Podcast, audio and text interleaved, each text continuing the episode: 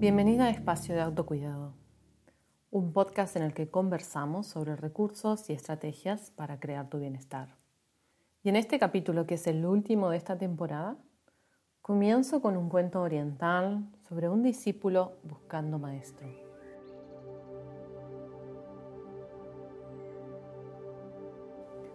Hola maestro, dice el discípulo mientras entra a la pequeña casa.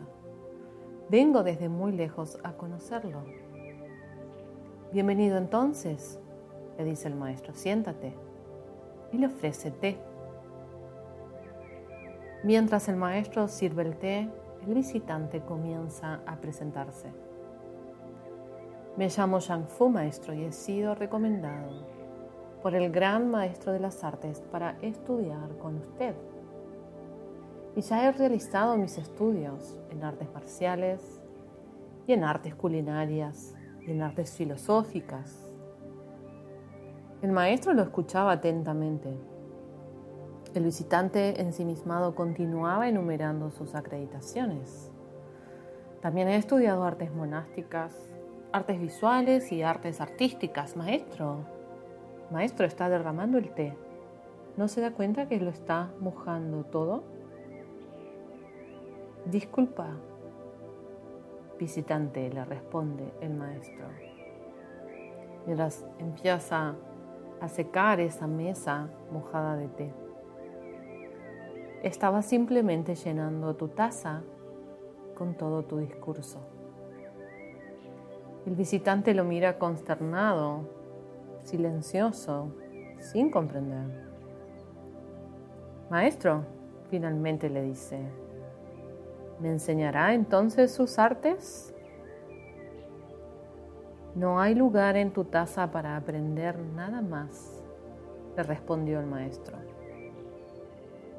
Mientras sigas con tu taza llena, no hay espacio para lo nuevo. Regresa cuando tu taza esté vacía y le hace señas al visitante para que se marche. El discípulo partió sin mucho entendimiento. Y tal vez regresó tiempo después, no lo sabemos. Tal vez regresó con su taza vacía o incluso más llena.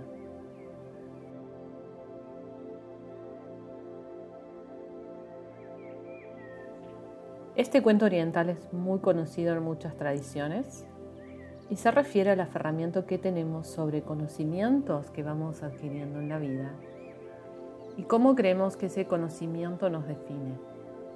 Nos hace superiores o más profesionales o más válidas. La taza llena es el ego del practicante, que muchas veces en el camino de autoconocimiento es un ego espiritual.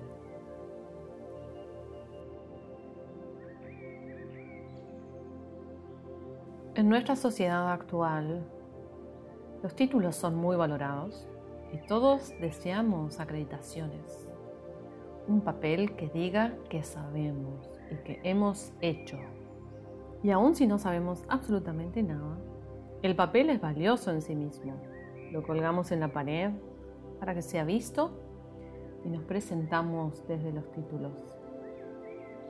La identificación que tenemos con ese tipo de logros es muy vanidosa, selectiva, porque nos lleva hacia el juicio respecto a otras personas que no tienen los mismos papeles. También es muy limitante, esclavizante en algunos casos, cuando respondemos a esa identidad desde el sufrimiento y desde no desearla realmente.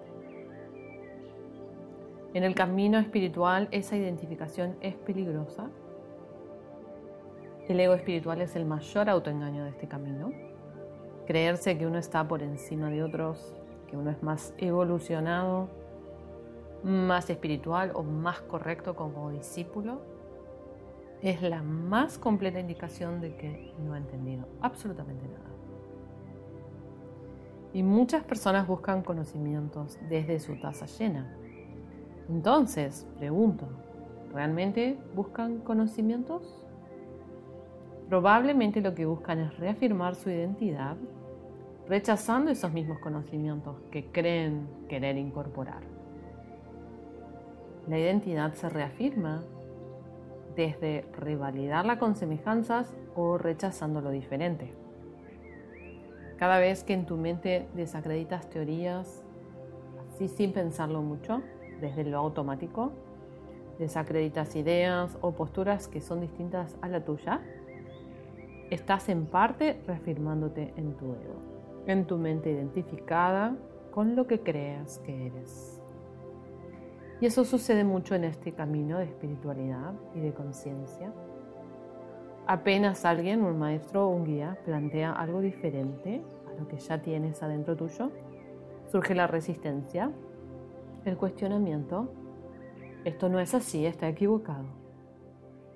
Y es posible que esté equivocado, pero la reacción es más relevante. No interesa en realidad encontrar lo verdadero, sino eliminar lo que cuestiona tu ego.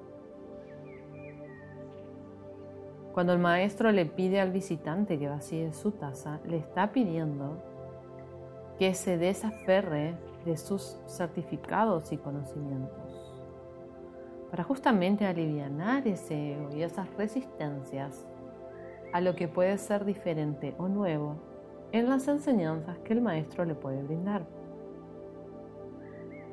El verdadero desafío para un practicante en este camino, no principiante, sino un practicante que ya transita, su desafío es vaciar la taza periódicamente, dejarse influir por lo nuevo, dejarse afectar por los cuestionamientos que siente como amenaza y redescubrirse en un nuevo lugar.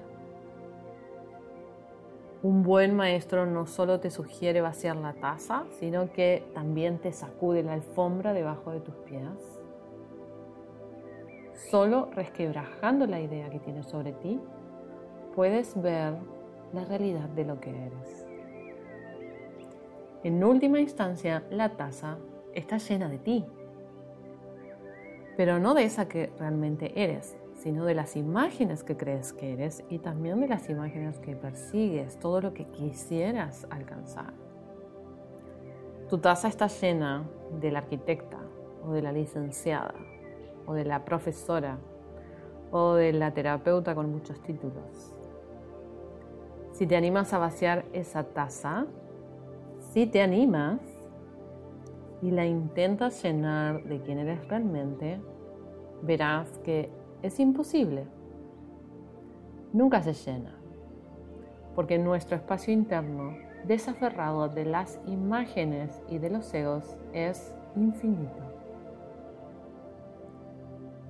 ¿Comprendes que la sabiduría y el conocimiento dependen de ti? De lo que vivencias y experimentas, no de lo que recibes y aprendes de otros.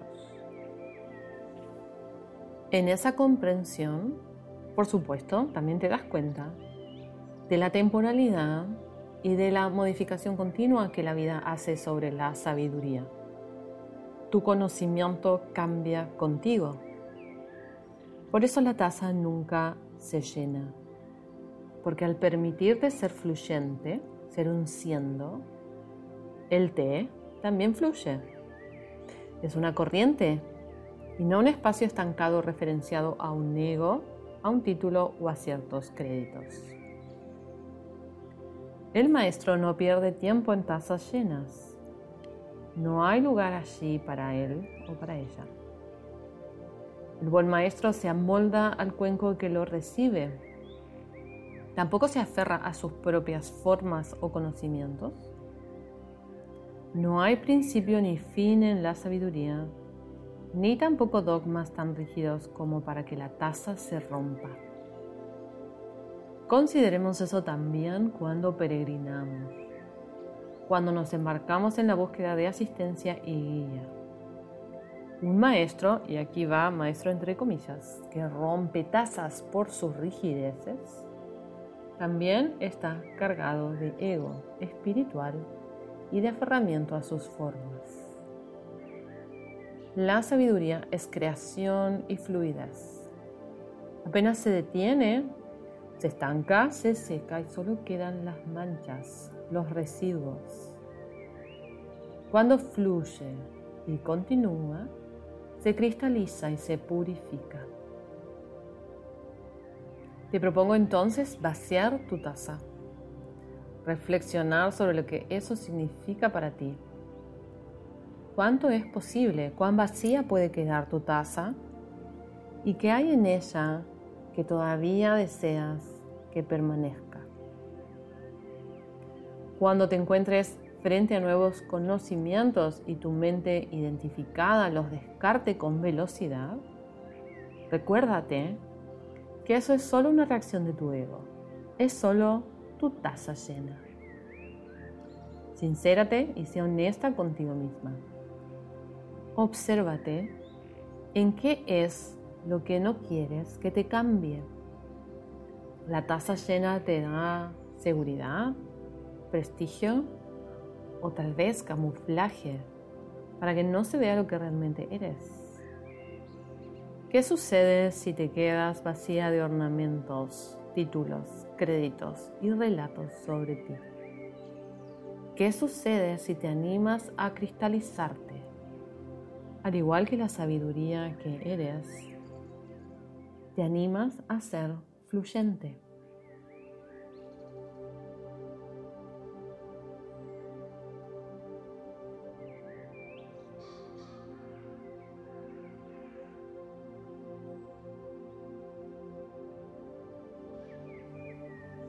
Y así cierro este capítulo con esa pregunta que queda abierta para reflexionar sobre todo el aferramiento que tenemos al yo soy. Cierro también esta segunda temporada del podcast y retomaré con nuevos capítulos, por supuesto dentro de un tiempo breve. Gracias completas, infinitas por escuchar espacio de autocuidado y recuerda que para las oyentes siempre hay un descuento disponible en todos mis cursos online a los que accedes eh, desde mi web actividades.marcelates.com.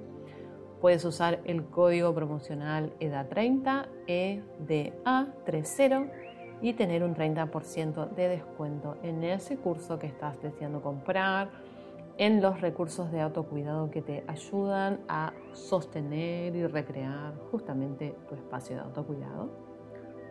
Y también me puedes seguir en las redes arroba marcelates en Facebook y en Instagram y arroba nuestro útero. Seguir y participar en el proyecto de Mujeres Conscientes y por supuesto comprar mi libro. Gracias y nos reencontramos pronto.